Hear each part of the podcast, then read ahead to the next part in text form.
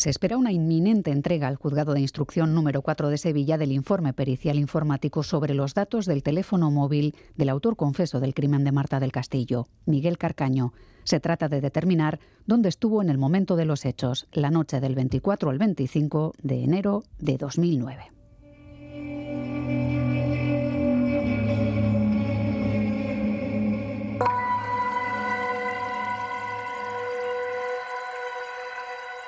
Pero hablamos de unos trámites que se han alargado dos años en el tiempo. Todo comenzaba el 25 de marzo de 2021, cuando el juez que investiga el paradero del cuerpo de Marta del Castillo consultaba a la policía si era posible clonar el móvil de Carcaño.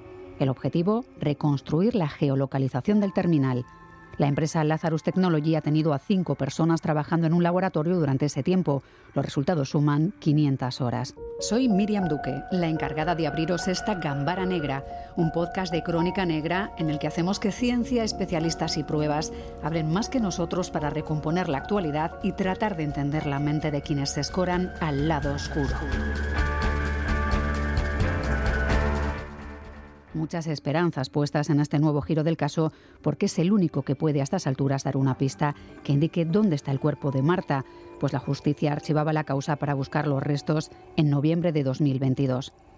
La audiencia de Sevilla alegaba que se ha pasado el plazo para seguir investigando y el juzgado de instrucción número 4 cerraba provisionalmente la investigación de los móviles hasta que el perito remitiera su informe. Ese día Lourdes Soria ha llegado.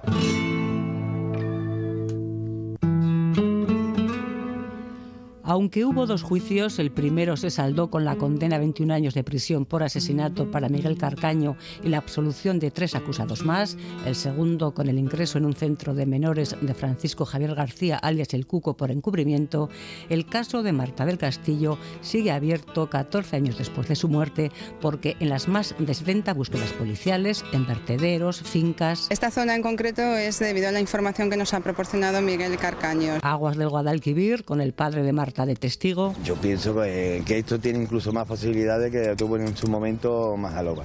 Nunca se encontró el cuerpo de la joven por las versiones diferentes y contradictorias a veces de los implicados. Sin embargo, ahora hay una esperanza para dar con el cadáver de la víctima, asegura el abuelo de Marta. Sí, tenemos la nueva esperanza, aunque hay momentos que me vengo abajo, pero en fin, en el momento que pienso en ella y todo, pues ella me da la fuerza y es que el juzgado de Sevilla, que mantiene una pieza abierta del caso para la localización de la víctima, ordenó en su día, a petición de la familia, recabar el teléfono móvil del único condenado, Miguel Carcaño, y los datos crudos de este teléfono, no del resto de procesados porque fueron absueltos y no se puede revisar lo juzgado. La policía aseguró al juez que había posibilidad técnica de clonar el móvil de Miguel Carcaño y de ahí ha derivado el informe pericial informático que podría haber reconstruido con mayor precisión localización del condenado para dar así con la posible ubicación del cuerpo de la joven y de quién o quienes se deshicieron del cadáver. En las diligencias anteriores se utilizaron las antenas repetidoras para rastrear las llamadas efectuadas por los implicados, lo que unido al apagón de los teléfonos durante varias horas de la noche y madrugada de los hechos supuso uno de los principales escollos de la investigación. Ahora puede que este escollo haya desaparecido.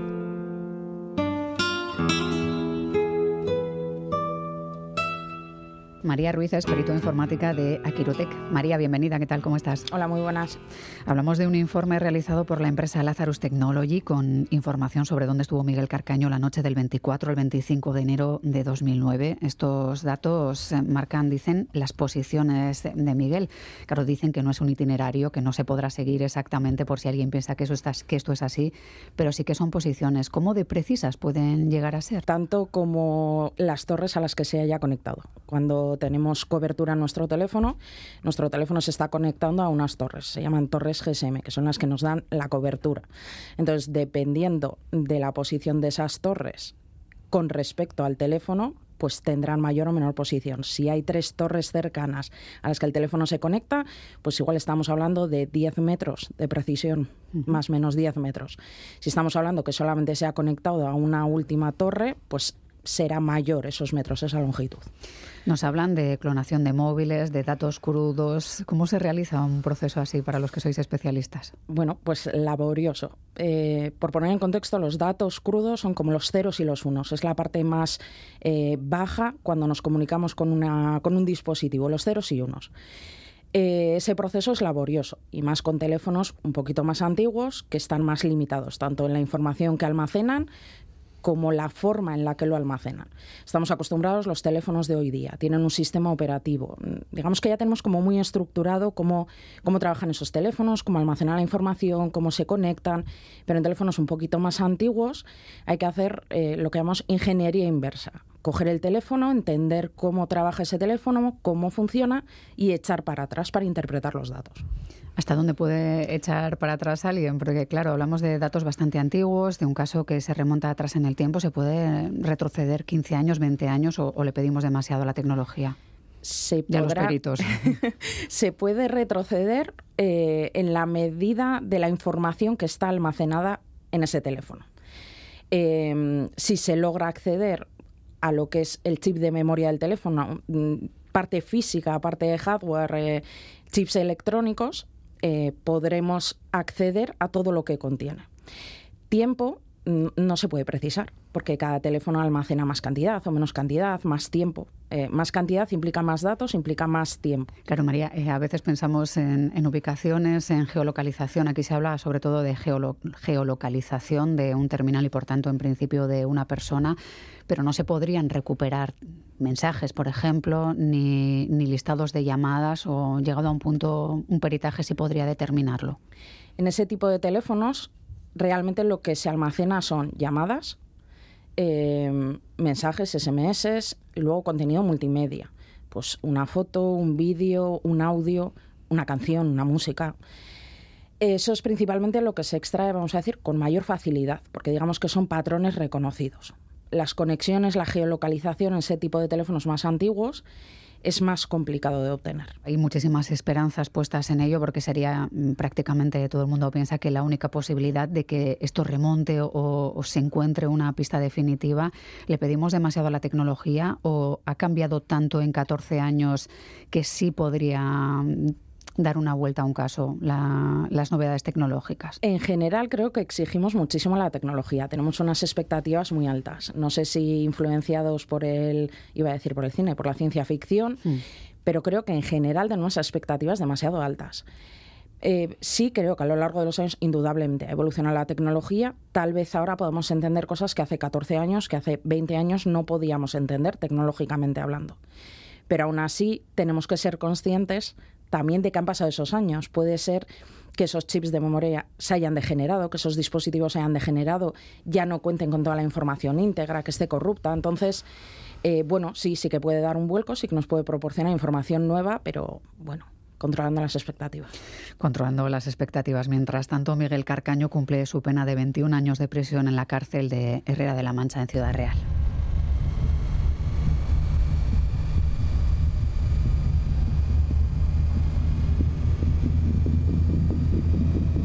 Del Castillo desapareció el 24 de enero de 2009. La joven de 17 años salió de casa porque había quedado con unos amigos en un piso en la calle León 13 de Sevilla, donde se reunía con ellos habitualmente. Marta ya no volvió a casa. Al día siguiente sus padres denunciaron su desaparición y el 13 de febrero la policía detenía a Miguel Carcaño. Tenía entonces 19 años. Un día después, Carcaño confesó que había asesinado a Marta tras asestarle un golpe seco con un cenicero, pero desde entonces Carcaño ha cambiado las versiones de los hechos en diferentes ocasiones ninguna de esas versiones ha conseguido dar con el cuerpo de Marta. El juicio celebrado en 2011 condenó a Miguel Carcaño a 21 años y tres meses de prisión. Carlos Basas es escritor especializado en novela negra. Carlos, ¿qué tal? ¿Cómo estás? Hola, ¿qué tal? También está conmigo Iñaki Irusta, es habitual en esta mesa, ha sido muchos años jefe de la Policía Científica de la Archancha. Caixo Iñaki, ¿cómo estás? Caixo, Sondo. Iñaki, ¿cómo se procesa un escenario cuando se busca un cuerpo y las versiones cambian tanto como en el caso del asesinato de Marta del Castillo? Bueno, si estamos trabajando en el escenario inicial donde supuestamente se produjeron los hechos, pues todo aquello que no se ha desarrollado de una manera eficaz y eficiente pues eh, es un trabajo complicado. Entonces, por lo tanto, la metodología de trabajo pues sería similar o la misma que si fuese un, escenario de, reciente reproducción. Mm. Por lo tanto, acordonar con, con una eh, generosidad exquisita a la búsqueda de cualquier evidencia y trabajar con todos los equipos. Lógicamente, los equipamientos y los medios técnicos hoy en día han evolucionado mucho, como decía la compañera, pero eh, si hubiésemos dispuesto de seguramente de estos medios, estas técnicas en su día, pues eh, hubiésemos avanzado mucho en mm. muchas investigaciones y muchas inspecciones. Ahora hablábamos con María de esas posiciones que, se buscan de, de Carcaño, porque tantas veces se ha cambiado la versión que probablemente se ha movido la investigación, se han escarbado toneladas y toneladas de terreno, se han cribado aguas, se ha movido muchísimo personal y se ha perdido muchísimo tiempo precioso. Claro, si comparásemos eh, las versiones con las localizaciones, probablemente se despejarían algunos lugares y se concentrarían las búsquedas, al menos, ¿no? Bueno, a ver qué nos da la información de la extracción de, los teléfonos, ¿no? Eh, pero pues en este caso Miguel Carcaño pues está haciendo su trabajo aunque nos eh, duela él de alguna manera lo que está haciendo es una distorsión de, de la información porque no va a facilitar. ¿no? Eh, parece que, que, tiene toda la buena voluntad de, de, ubicar, pero eso puede ir en su contra. Por lo tanto, solo tiene pleno conocimiento del mismo y lo que va a hacer es distraer. Hay, que seguir trabajando. Muchísimo trabajo que se ha ido desarrollando, Carlos. Las versiones cambiaban y, como decimos, bueno, pues esto obligaba a replantearse una y otra vez eh, el lugar. Y mientras Carcaño, bueno, pues trabaja como panadero, dicen, a día de hoy en prisión, con sueldo, ha cambiado de estatus, dicen, dentro de la prisión, va a cumplir en el 14 de abril 34 años y está prevista que su salida sea dentro de siete, el 8 de mayo de 2030, si no obtiene beneficios penitenciarios. Eh, se habrá pasado un tiempo importante en la cárcel y probablemente se mantenga en silencio sobre lo, lo que realmente pasó. ¿no? Llegados a este punto ya no le interesa. Sí, bueno, y además nos, nos podemos enfrentar a otro tipo de, de, situación, y es que realmente él tiene toda la información que nosotros creemos que tiene. Eh, ¿Está en, conocimiento del paradero real? No. Eh, ¿Participó en deshacerse del cadáver? ¿Solo en el asesinato? ¿Hay más gente implicada? ¿No? Hay, hay tal cantidad de puertas, ventanas y gateras abiertas en, en este caso que yo creo que eh, nunca llegaremos a conocer del todo la verdad. A no ser que, como nunca pasa en la ficción y sí pasa en la realidad, una casualidad permita que alguien encuentre esos restos, porque estas cosas pasan en, ocasiones, eh, me da a mí que eh, es un caso que no se va a solucionar o si se va a solucionar será dentro de mucho, mucho tiempo. ¿no? Mm. estaba pensando antes, ahora, antes cuando hablabais de lo de la, gente tiene las expectativas respecto a la tecnología eh, por culpa del cine, la literatura, etcétera. Estaba pensando cuándo empieza, cuándo empieza eso realmente, ¿no? En, el mundo de la literatura y empieza sobre todo a finales de los 60 y principios de los 70 cuando nace lo que llamamos el procedural norteamericano de novela negra procedural y a partir de ahí eh, cosa que culmina en CSI y en estas series, se empieza a adquirir conciencia forense en la ficción y eso hace que el público eh, genere unas expectativas irreales, que son las que nosotros ponemos en la, en la literatura, y que, como bien decíais vosotros, pues eh, la realidad hace eh, cada vez más milagros, pero todavía no, no cambia los panes por los peces. Mm. Hoy estamos hablando de clonación de, teléfonos con, con, María Ruiz. también se han clonado, se está trabajando en el caso de Débora Fernández, es un caso del que se han cumplido 20 años, de hecho se van a cumplir en breve, en breve 21 años.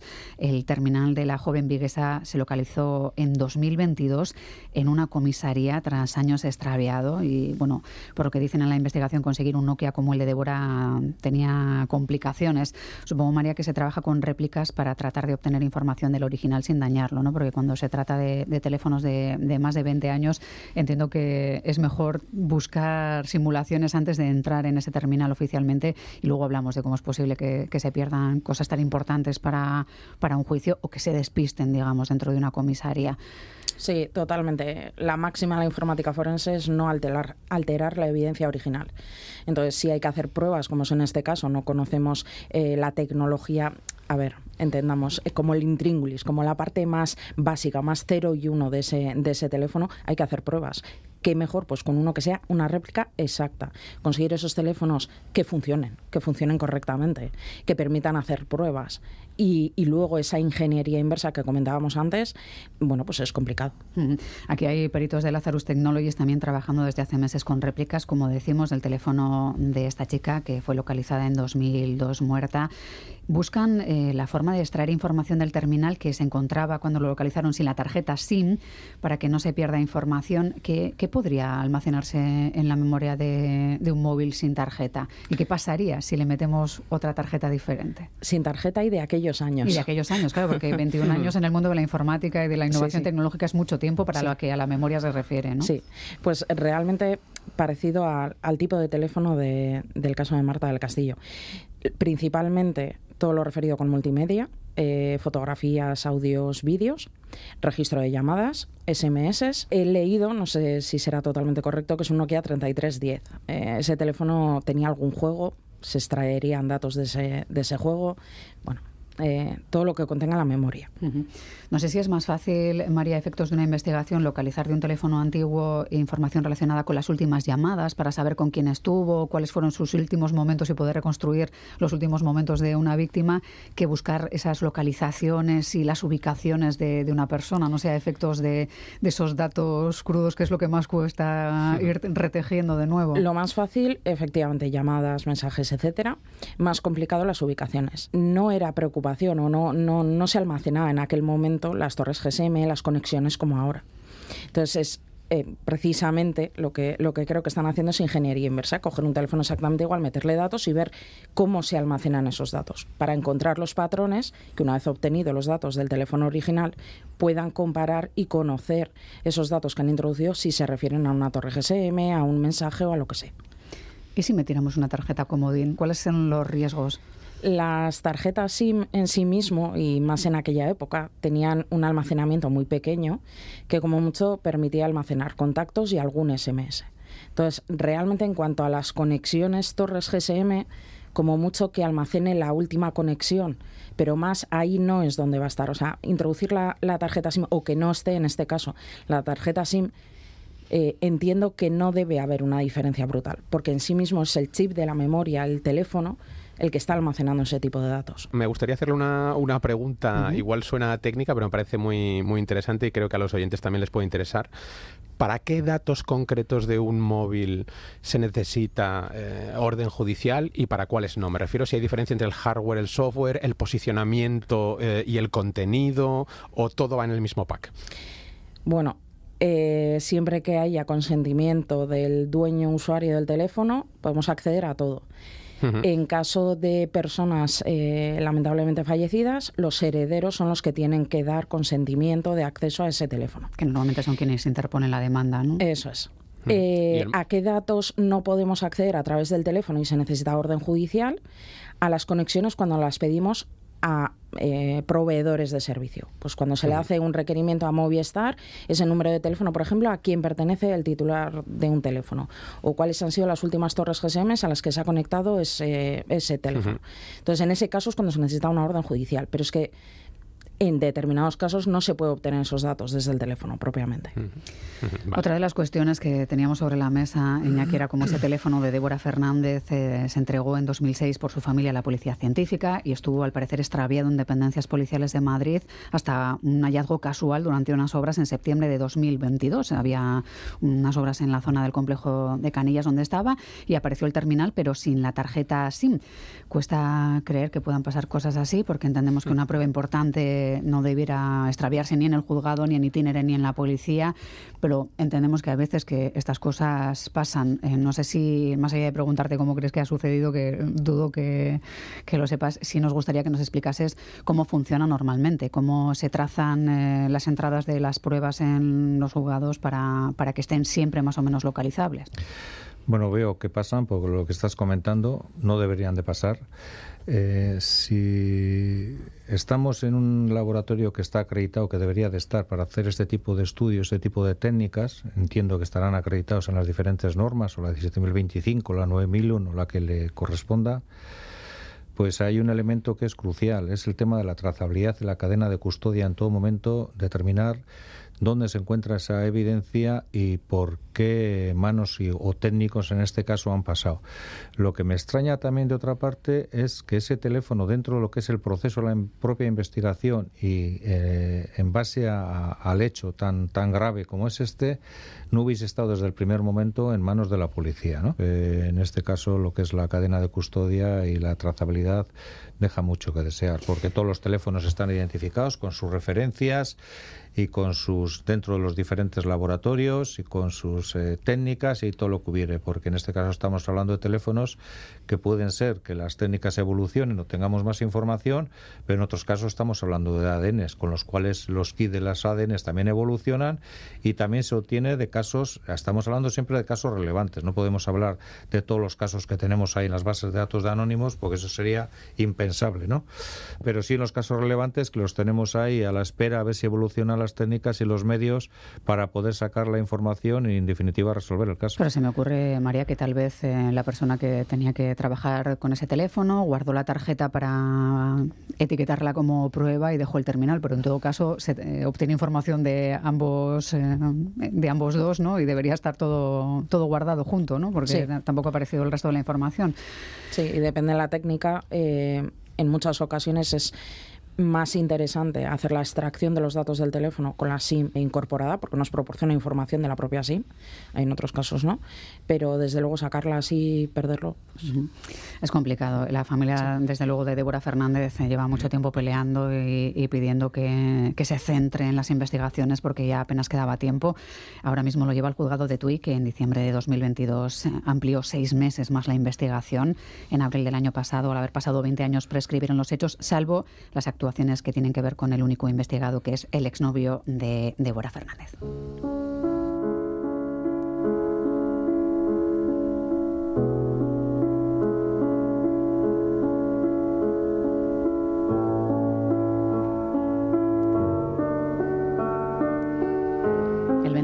Marzo de 1827 fue enterrado Ludwig van Beethoven. Las crónicas de la época hablan de un testamento vital que dos de sus amigos localizaron en un escondite de su escritorio cuando ordenaban sus papeles.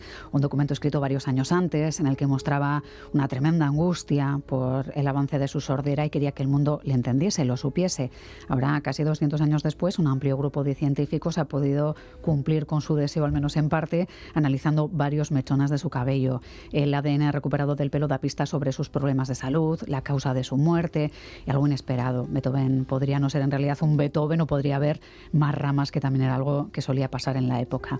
Marian Martínez de Pancorbo es catedrática de Biología Celular de la UPV y directora del Banco de ADN de la UPV. Hola Marian, gracias por atendernos. Hola, ¿qué tal? ¿Cómo estáis? Muy bien, con ganas de charlar contigo. No sé si será cierto del todo, pero dicen que hay reliquias eh, repartidas por medio mundo de Beethoven, que hay unos 34 mechones de su cabello certificados, unas privadas, otro en sociedades de amigos de la música, y eso ha permitido, al menos con uno de ellos, secuenciar el genoma de Beethoven y, ver, bueno, pues qué pasó, ¿no?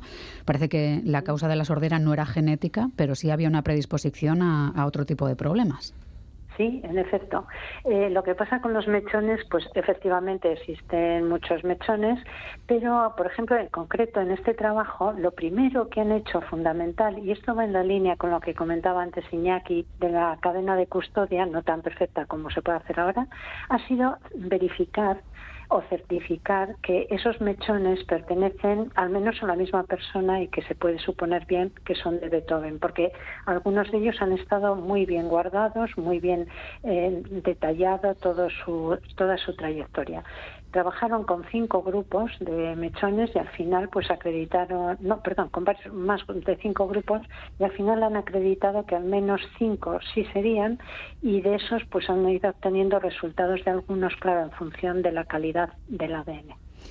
Claro, eso ha permitido estudiar eh, hacia atrás en, su genoma, en esa secuencia completa, digamos, eh, que no han encontrado una base genética para su sordera, que le apareció de forma repentina a los 26 años, ni tampoco indicadores de que fuera celíaco, a pesar de que tenía muchos problemas de ese tipo, ¿no?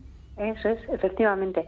De hecho, eh, han mirado pues bastantes genes. Es un estudio magnífico el que han hecho. Está en una revista muy prestigiosa, Current Opinion, y han mirado diversas, diversos aspectos, sobre todo relacionados con la sordera y también con sus problemas, digamos, digestivos. ¿no? En cuanto a la sordera, no se ha encontrado. la sordera es, un elemento complejo. Hay veces que puede estar producida por genes únicos, no, es, no parece ser el caso por ejemplo, hay varios, varios marcadores en el ADN mitocondrial muy característicos, pero no parece ser el caso de Beethoven. Por tanto, pues bueno, también podría suponerse que es debido a, algún traumatismo, aunque él no lo refiera, o a una serie de predisposiciones. Y también miraron, claro, el otro problema, que es el digestivo, pues mira, han mirado a ver si podía ser celíaco, se ve que no, eh, si podría ser intolerante a la, a la lactosa, tampoco parece ser que tiene mm, genéticamente intolerancia a la lactosa y luego pues han seguido mirando otra serie de características no pues eh, el síndrome de colon irritable enfermedad de Crohn em, lupus eh, varias varias de estas características. Y como muy bien decías pues no no se ha visto que hubiera que haya genes únicos que determinen que podría padecer un determinado tipo de enfermedad pero lo que sí han encontrado han sido genes de susceptibilidad, es decir, genes que se sabe que si uno posee ciertas variantes genéticas tiene unas probabilidades elevadas de padecer ciertas enfermedades por ejemplo, es muy genérica, ¿eh? por ejemplo, lo que han visto es que tenía varios genes que eh, promueven la susceptibilidad a enfermedades hepáticas, sin detallar muy bien. ¿eh? Claro, luego también eh, hay evidencia de consumo de alcohol tirando a elevado, ¿no? Que lo dicen sus propios cuadernos de conversaciones, ¿no? También es verdad que quedarse sordo siendo un gran músico no ayudaría a que no consumiera más alcohol del normal ya, ¿no? De por sí. Exacto, en aquellos tiempos pues probablemente el consumo de alcohol sería el método de refugio más, más sencillo, ¿no? En estos igual hubiera sido un poco diferente. Eso por un lado. Luego, lo que también han visto, y esto es una cosa nueva y muy bonita, han visto que en el cabello, aunque nos pueda parecer que no tenía por qué, pues que sí se puede analizar la presencia de ciertos virus en el organismo. Y han encontrado que efectivamente él eh, estaba infectado por el virus de la hepatitis B. Claro, eso relacionarlo con la causa de la muerte es complicado, porque si una enfermedad, o sea, una infección por el virus de la hepatitis B se produce en, pues 10, 15 años antes, hay un riesgo muy elevado luego de que, más en aquellos tiempos, hubiera desarrollado un cáncer hepático pero lo que no se sabe muy bien ahora es todavía es cuando se ve que los cabellos presentan signos, pues cuánto tiempo hace que se produjo la infección.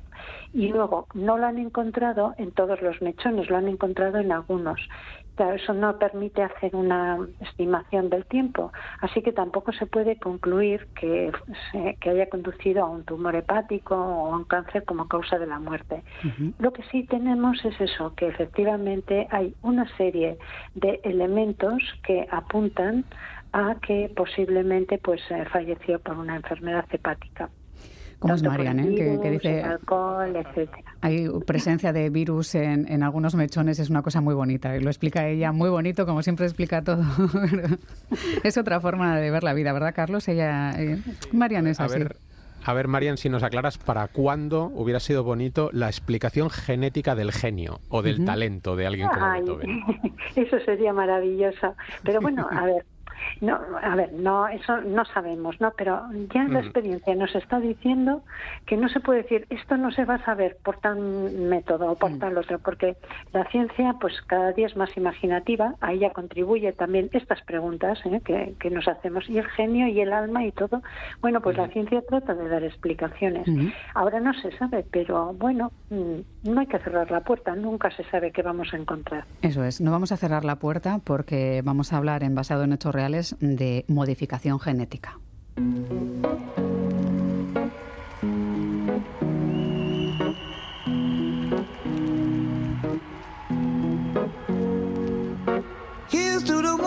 Modificación genética y del mundo que queremos construir. Selección natural o antinatural, como se ha titulado este documental de Netflix. Our civilization is vulnerable. it's not sustainable. We have no choice but to continue exploring the tree of knowledge, but we always run the risk of discovering something that we cannot handle. Debemos experimentar con seres humanos. Muchas de las voces de este trabajo hablan de la necesidad de explorar el árbol del conocimiento, pero mientras unas voces denuncian que esto supondrá daños eh, irreversibles en lo ecológico, lo que entendemos como tal, Carlos, otras hablan de que esta es la puerta para controlar nuestro destino. Es eh, un documental que has elegido y que obliga a reflexionar en lo profundo también. ¿eh? Sí, sobre todo en honor a, ese análisis genético de, Beethoven, ¿no? Porque en este documental llega en algún momento a plantearse eh, el hecho de, bueno, ¿podremos llegar a crear mediante la manipulación genética del ADN, eh, pues por ejemplo, genios como Beethoven? Eh, es un documental eh, francamente interesante, dividido en cuatro, en cuatro capítulos y que parte del descubrimiento hace unos años de una, una técnica que Marian conocerá, que es la CRISPR, la CRISPR, la CRISPR de la doctora Jennifer Doudna y Emmanuel Charpentier, eh, que es algo así como una especie de tijera que permite cortar eh, trozos de ADN para bien modificarlos, para bien sustituirlos si están dañados, si tienen un gen defectuoso que provoca una enfermedad, etcétera, ¿no? Y todo lo que ese descubrimiento supone, desde un punto de vista, por un lado, eh, de la posible curación de enfermedades hasta ahora incurables, pero por otro, de la alarma eh, ética que despierta en muchas partes de, la sociedad sobre, eh, bueno, jugar a ser Dios, ¿no? a modificar la evolución humana de una manera incluso caprichosa. ¿no? Otra de las partes también ahonda sobre un problema que es el, el tema de, y ahí está especificado en un grupo de biohackers, ellos se hacen llamar así, el tema de la democratización de esa tecnología. ¿no? De hecho, hay un grupo de gente que lo que hace es se dedica a mandar a los hogares a un precio asequible una serie de kits eh, mediante los cuales la gente pues bueno, puede hacer uso de esa, esa herramienta, del CRISPR, y puede llegar incluso, como se ve en el documental, alguien se inyecta en su propio brazo, puede llegar incluso a, modificar su propio genoma para ser más fuerte, para desarrollar más musculatura eh, u otro tipo de cosas que la gente quiera experimentar en, en sí mismo. ¿no? Tenemos por un lado eh, el tema científico y la rapidísima evolución de, la materia génica. Tenemos por otro lado el tema ético, religioso y moral. Tenemos por otro lado el tema político y social, ¿no? De la democratización de este tipo de tecnologías. Y eh, tenemos la presencia de, bueno, una serie de científicos que mm, desde un postulado o desde el otro nos van contando un poco en qué consiste eh, esta, esta nueva tecnología, ¿no? Uno de ellos es el profesor Juan eh, Ispizua Belmonte, que es además es manchego, que es de, de y que trabaja en, Estados Unidos desde hace muchísimos años, un biólogo del desarrollo. Eh, tenemos a Josiah Zainer, que es uno de estos eh, mm, bioterroristas, por decirlo de algún modo, que abogan por que eh, si esta tecnología se desarrolla no únicamente pertenezca a los ricos y a los estados, sino que se pueda democratizar y la gente pueda modificarse genéticamente a, su antojo sin tener que pagar grandes sumas. ¿no? Hmm. Aterroriza un poco, Marian, que en algunos fragmentos del documental se ve quien dice que él no tiene estudios, pero que en YouTube se aprenden muchísimas cosas y está haciendo modificaciones genéticas de, animales en un criadero, que es una de esas cuestiones eh, que te obligan a reflexionar sobre si hay una reflexión paralela a todo este avance tan rápido y tan tremendo, Marian, sobre el mundo que queremos construir, ¿no? Pues eh, la verdad es que ahora lo que en el punto en el que estamos es todavía es un poco como de Julio Verne. ¿eh? es decir, Julio Verne predijo muchas cosas, o sea, lo hizo de una forma intuitiva, pero luego se ha ido cumpliendo. Estamos en ese aspecto, es decir, el CRISPR no está tan avanzado, ni muchísimo menos, no es tan fácil de hacer, ni muchísimo menos. En nuestro laboratorio hemos hecho algo y nos ha supuesto mucho dinero y mucho esfuerzo, o sea, no es tan fácil, pero... No se lo inyecten en sus casas, aunque les llegue a casa un test. aunque les digan que es CRISPR, porque igual no es. pero sí que es cierto que hay que hay que ponerse siempre sobre aviso, es decir, si algo bueno ha hecho la ciencia hasta ahora ha sido autocontrolarse. Eh, el control es bastante estricto, la los comités de ética son serios, son fuertes, eso nos permite o no hacer experimentación y eso sigue siendo muy importante. Pero en estos momentos la tecnología CRISPR está muy en mantillas y tiene un riesgo todavía muy grande que es el que no se ha podido solucionar eh, científicamente y es que a la vez que se modifica un determinado punto del genoma, que eso es lo deseable, pues también se producen modificaciones no conocidas, no deseadas en otros puntos del genoma. Y ese, ahí está la dificultad. Mientras no aprendamos a controlar eso bien, no podemos hablar de su aplicación, pero ni siquiera en humanos, por supuesto, de su aplicación para múltiples aspectos. Hoy día, sobre todo para plantas. María Martínez de Pancorvo, directora del Banco de ADN de la UPV, como siempre, gracias por cedernos parte de tu tiempo y de tu conocimiento. Un abrazo muy grande, Marian. ¿eh? Un abrazo muy grande a ti y a todos, Miriam. A todos. Sí, hay, un momento del documental y con esto termino en, en el que Juan Izpizua dice, llegará un momento, él parece convencido, en el que podremos copiar, editar, pegar ADN humano como si fuera un procesador de textos. Solo que ahí no funciona la tecla de, de revertirlo. Control, control, C, control V. Otro abrazo para ti, Carlos. Hasta luego. Bueno, agradecemos los conocimientos también de la perito informática María Ruiz sobre clonación, en este caso de, teléfonos, no de personas, de lo que hablábamos ahora, y también el apoyo que siempre nos presta nuestro asesor Iñaki Rusta, jefe de la científica de la Archancha durante décadas. Cuídate. ¿eh? Muy bien. Cuidaos. Eh, un abrazo a todos. Hasta la próxima.